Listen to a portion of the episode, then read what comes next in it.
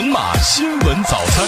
今天是二零一六年十一月二十五号，星期五，这里是猛犸新闻早餐，我是私家车九九九主持人郑强，带您三分钟知晓天下事。首先来关注省内新闻，全省国有企业党的建设工作会议召开，毫不动摇坚持党对国有企业的领导，全面提高新形势下国有企业党的建设工作水平。谢伏瞻讲话，陈瑞儿出席。陈瑞儿会见中国乒乓球奥运冠军团队。河南电能替代进入加速度，一波利好来了，发补贴降电价。二零一六河南服装供应链大会开幕，个性化定制建成服装生产潮流。郑州今年拟招三百六十七名公务员，十一月二十五号八点至十一月三十号十七点半网上报名。郑州重污染天气蓝色预警启动。郑州地铁二号线二期工程月底开工，四千余株树木要搬家。安全气囊存风险，有几类进口宝马、劳斯莱斯车主需要注意。受贿五百零七万，河南省农业科学院原党委书记郭鹏亮一审被判十一年。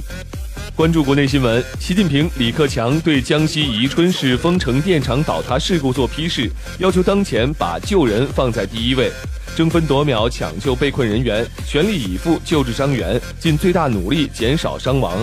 昨天早晨七点多，江西电厂施工平台坍塌事故死亡人数升至六十七人。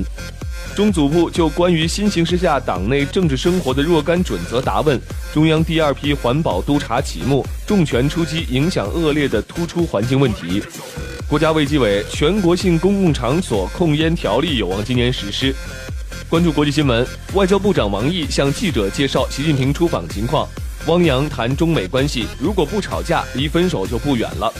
非总统要求减少非美联合军演，明年总量降低五次。中方回应达赖窜访蒙古，中蒙政府间会议无限期推迟。中国游客赴欧洲国家旅行订单数量减少超过四分之一，而俄罗斯的人次却明显上升。中国旅游形象宣传片登陆纽约时报广场。美国当选总统特朗普日前在社交媒体上发文，力推英国脱欧派领袖、右翼政治人物法拉奇出任英国驻美国大使，引发英国不满。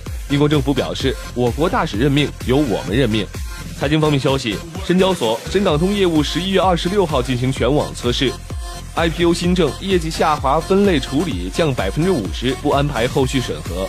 防内鬼堵漏洞，银监会要求银行开展客户信息泄露风险排查。最高检、公安部第一批挂牌督办电信网络诈骗犯罪案，移送审查起诉五百六十四人。文体方面消息，二零一六中国乡村旅游年度人物揭晓，陕西礼泉袁家村党支部书记郭占武当选。秦始皇陵考古新发现，秦人曾用家禽牲畜陪葬。郎平抵达美国获女儿接机，笑容满面，感恩球迷支持。卡马乔闹剧终于结束，足协赔付五千万违约金。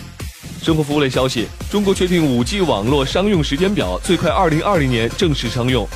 年底前还有这四件大事将会发生，将影响你的生活。同一银行异地转账将不收手续费，ATM 机转账二十四小时内可撤销。火车票预售期将暂调为三十天，年底前电话实名率达到百分之百。本档猛犸新闻早餐编辑杨梅播报郑强，我们明天再见。